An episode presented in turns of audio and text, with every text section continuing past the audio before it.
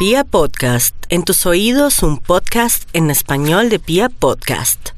Y los Piscis están en una época en donde su gran prioridad es de orden familiar, como si todos los temas de carácter doméstico fuesen como esa gran prioridad y ese mundo hacia el cual vale la pena orientar los esfuerzos y las energías. Se pueden plantear expectativas de mudanzas, de trasteos y hay cambios allí en el seno del hogar. Marte, que avanza por el signo de Pisces, es el asidero de quienes deben practicar yoga, tai chi, chikun, cualquier cosa que los conecte con la naturaleza, con la vida. Eso es válido. Y ojo con la ira, la impaciencia. No pueden dejarse llevar por las circunstancias. Deben por el contrario tratar de tener como la rienda y de manejar las cosas de manera inteligente.